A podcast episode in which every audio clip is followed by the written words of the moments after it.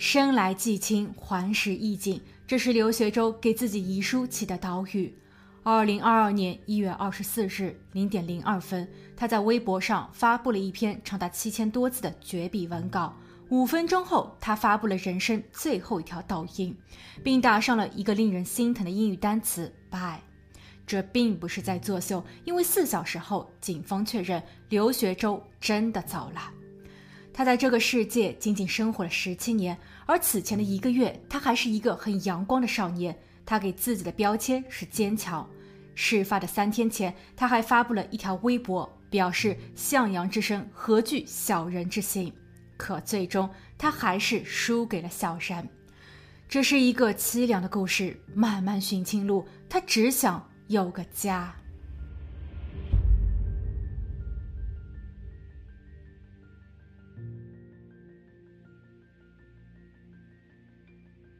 Hello，大家好，我是鬼灵异。今天我们来说说就在前几天发生的留学周案。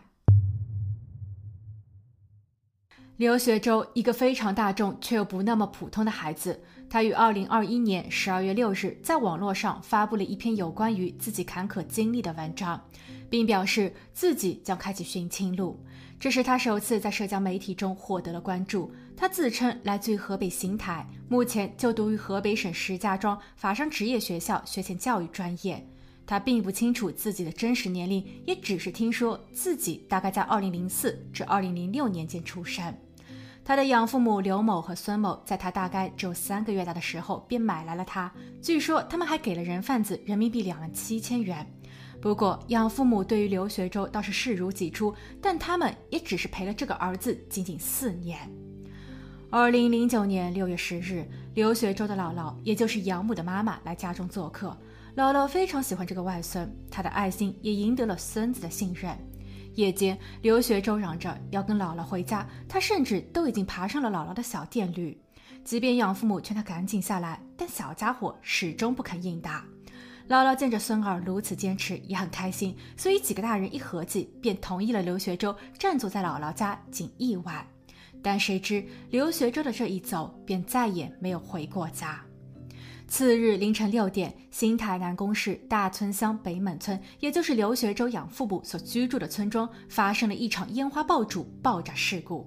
事故造成了一死两伤，而刘学周的养父就是在此事件中不幸离世的那位，养母也受了重伤。当时的刘学周还太小，他不理解这场事故将会给他带来怎样的变化。只是在后来，他再也没有见过爸爸，而妈妈他记得也只见了两回。一次是在医院那天，养母的亲姐姐刘学周称呼她为大姨母，将她带去了那里。她看见妈妈躺在病床上，体无完肤。另一次是在养母的家中，医生和众人们对养母放弃了治疗，养母也已经回家，但家却因为那场事故被烧得破烂不堪。在屋外的刘学周还找到了自己的那个被烧到了一半的蓝色书包，他也疑惑，怎么好端端的家会成了这样。长辈们将他带到了妈妈的床边，他把自己最爱喝的饮料放在了床头，说是给妈妈喝的。而他的养母因为中毒烧伤，始终无法睁开双眼，但他还是很不放心的交代了两句，希望刘学周能好好学习，听姥姥姥爷的话，等妈妈痊愈了再给儿子买好吃的。可这却是妈妈的遗言。至此以后，刘学周便跟在了姥姥姥爷的身边。他的爷爷奶奶、舅舅舅妈也会常来家中搭把手。到了上学的年纪，村里的那些不怎么懂事的同龄人以及同校的学生们会经常笑话刘学周是个没爸妈的孩子。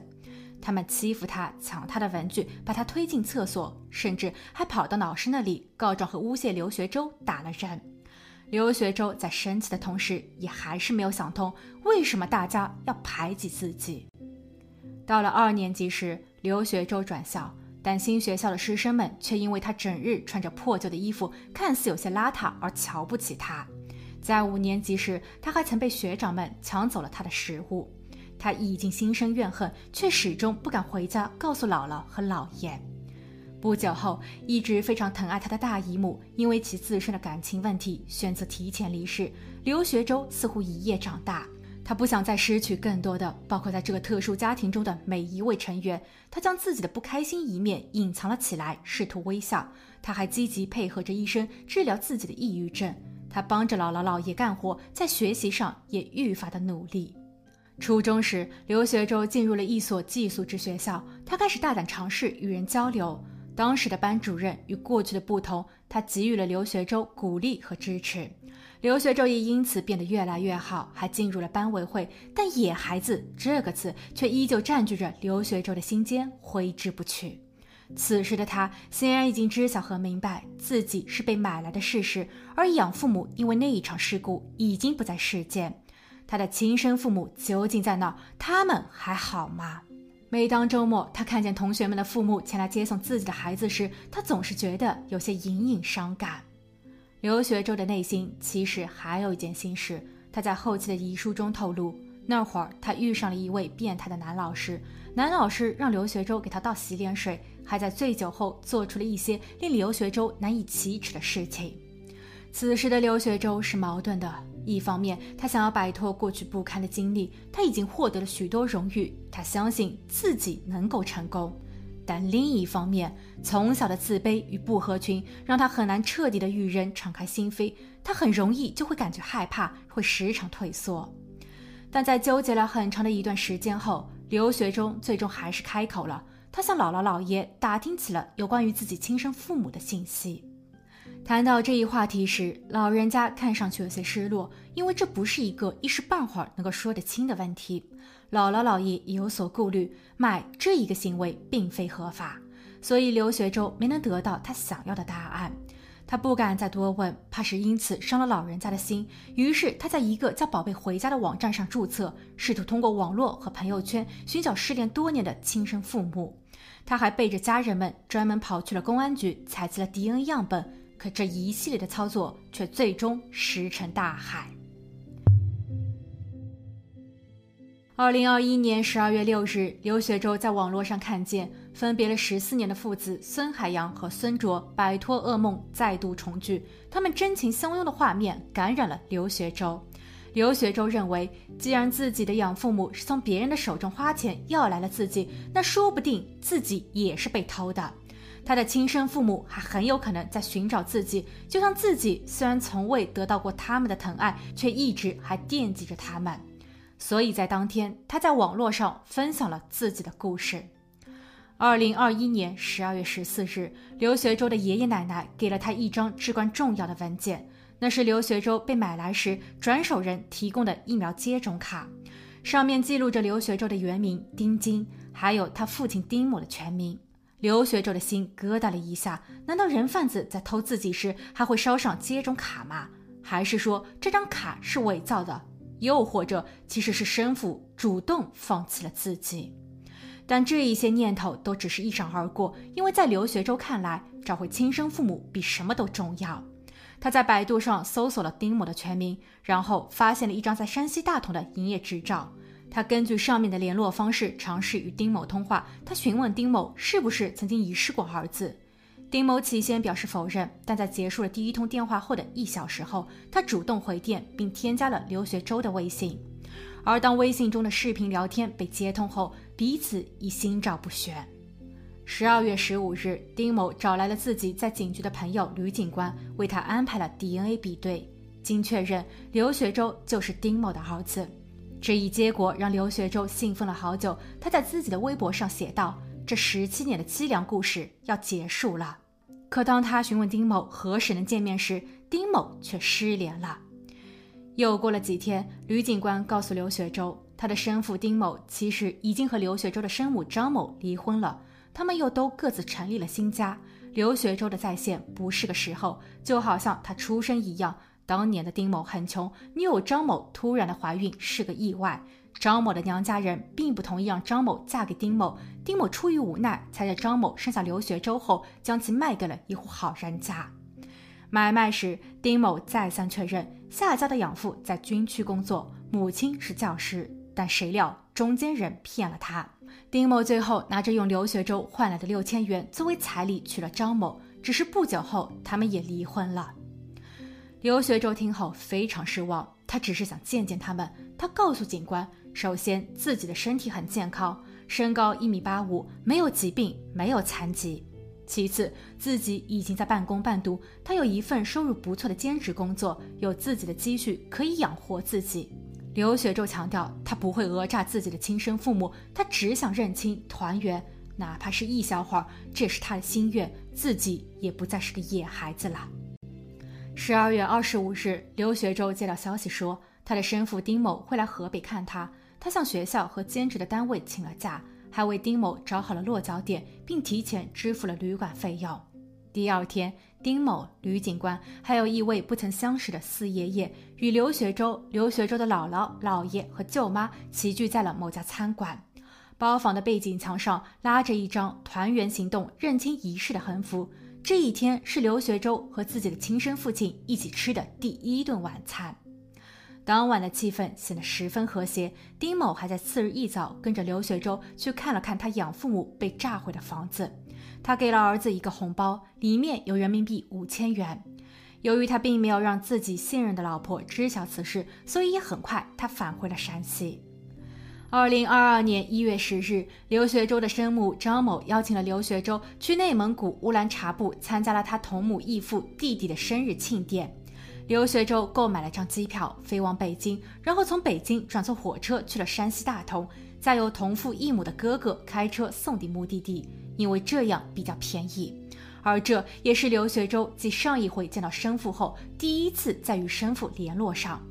但在抵达大同后，生父并没有让儿子住进家，他在旅馆安排了一间房间给他。到了内蒙古后，刘学周在弟弟的生日庆典上看见了生母为弟弟布置的豪华场景，还有能说会道的司仪不断的在现场带动气氛。当日总共有八大桌的来宾，这是刘学周从来都不敢奢求的生日。他在与生母会面合影后，发送了一条微博，说自己终于成为了幸福的小朋友。可他其实也很心酸，对比自己的生日，他仅仅过了两回，一次在家里，一次在学校。他的身份证件上出生日期是九月二十八日，但现在的他才知道，原来自己出生在农历的四月十二。之后的两天，刘学周住进了生母家，他也总算搞明白了亲生父母的关系。生父丁某总共有四段婚姻，头婚没有生育，二婚生了个儿子，二婚离异后便与张某未婚先育，有了刘学周。在刘学周被卖后，两人完婚生了个弟弟，这也是刘学周唯一的一个同父同母的兄弟。接着，丁某婚内出轨，在离婚后又娶了现任的第四位老婆。并生了一个女儿，生母这边也有过三段婚姻，同样的头婚并无生育，二婚便是与丁某在一起，三婚后又有了小小儿子，而刘学周此次参加的生日庆典就是他小小儿子的。住在生母家的第二天，刘学周无意间听到了一段对话，妈妈的姐姐在埋怨生母，说她不应该认回刘学周。听到这，刘学周的内心十分绝望。他找了一个要回老家办辞职的理由，便匆匆离开了生母那儿。可由于正值寒假，刘学周的学校宿舍还没有开放，无处可去的他，也只能涨红着脸住回了舅妈柴某的家。虽然柴某与他并没有血缘关系，但却早已把他当成了自家人。不过刘学周还是为此感到了羞愧和沮丧。已经找到了亲爹亲娘的他，却依旧不能拥有自己的家。一月十六日，生母张某在微信上将刘学周拉黑。刘学周致电了自己的生父，生父在骂自己是白眼狼的同时，还在微信朋友圈发动态，称刘学周在卖菜，是网络乞丐。对此，刘学周在微博上说明了原因：因为即将成年的他现在依旧是居无定所，重新再住回到舅妈的家恐有不便，所以他询问生父生母是否能帮助自己解决居住的问题。但生父认为这个要求很不合理。他称刘学周已经比自己过得要好，他居住在平原地带，而自己则还在沟壑之中。他拼搏了大半辈子，才有了三家小公司，但却依旧靠天吃饭。生母张某也觉得儿子贪财，他还将刘学周的无处安身归责于他的养父母。他说：“谁让他们来抱走孩子的？他们不领养，还有别家好的来领养。”而这一句话，叫养父母的家人情何以堪？后来，刘学周发帖说自己在被亲爹亲妈拒绝后，已经找到了新的住所。当地的政府也联络他，说是可以为刘学周提供孤儿补助金。似乎自己的认亲是认了个寂寞，也认出了个麻烦与人性。在帖子中，刘学周再一次强调自己没有要求父母给自己买房，他的意思是自己没有地方住了，他希望亲生父母能够在外面给自己租一个房间。而且他的生父也曾表示，刘学周的学习成绩不错，他可以提供儿子学费和生活费。他的生母也让他经常去他那里坐坐，过年时也可以住回妈妈家。但刘学周并不知道的是，这一些只是亲生父母在聚光灯下的假面具。刘学周感觉自己再度被弃，他还打算将当年的人贩子揪出来告上法庭。但是刘学周为什么要不断的在强调自己没有要求父母买房呢？那是因为自从这一件事情后，网络上持续的发酵，有人不断的使用键盘恶意中伤。他们说刘学周的行为是个圈套，他利用了悲惨的身世，然后再添油加醋了一把，通过炒作立人设，他是个心机男，并不是什么好东西。而这一行行不堪的用语，一遍又一遍刺伤了刘学周。刘学周将这一类人归为小人。一月二十一日，他尝试给自己打气，发布了帖子说：“本是向阳而生，何惧小人之心？”但终究他却没能挺过去。二零二二年一月二十四日，刘学周服下了几十片抗抑郁药物。他在凌晨两点被人在三亚的海滩边发现，但一切都晚了。当他走了以后，最为伤心的是最疼爱他的姥姥，而第一个赶赴三亚处理后事的，则是和他没有任何血缘关系的舅妈。当再一次细读刘学周的遗书时，我们可以看到，刘学周所渴望的只是一个家。他真的不再打算纠缠或是起诉自己的亲生父母，因为他考虑到的是和他有血缘关系的兄弟姐妹们。他也真的没有再咄咄逼人，而网络上那些不实的言论给他带去的不仅仅是困惑，更是诋毁了他的姥姥、姥爷以及一直帮助他的善良家人。他去三亚是为了散心，花的是自己的钱。他的那些看起来很漂亮的衣服、鞋包等，也都是自己辛苦攒钱后买的高仿货。可人言可畏，而人心太过黑暗，他算是见识到了，也承受不起。他希望舅舅舅妈能够照顾好姥姥姥爷，大伯叔叔和姑姑们也能够照顾好爷爷和奶奶。希望大家不要太过悲伤，因为自己的选择是一种解脱。手机中有一些关于人贩子以及那一对所谓的父母，还有网络上恶意评论私信的证据和录音。他希望警察叔叔能够在最后替自己的人生画上一个完美的句号，他们应当得到惩罚。最后，他的账户中还有一些存款，一半留给姥姥姥爷，希望他们的余生能够选择放下，好好善待自己；另一半则捐赠给石家庄市的孤儿院，给小朋友们买点漂亮的衣服和好吃的。在这一些字里行间中，我们能够清楚地感受到，这个孩子背负了痛苦，而年仅十七岁的他却被自己的亲生父母弃之如敝屣。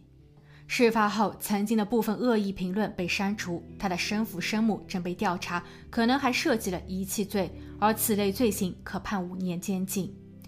文章的最后应用易中天的一句话作为结尾：“一事当前，不辨事实，不问是非，只问动机，且一味的诛心，是一种陋习。”而那些穿着马甲占领道德高地，躲在人群中以最阴暗之心理妄测他人动机的，只比亚马逊河里的食人鲳多了个键盘，应该远离。好了，今天的故事就分享到这，我们下期见。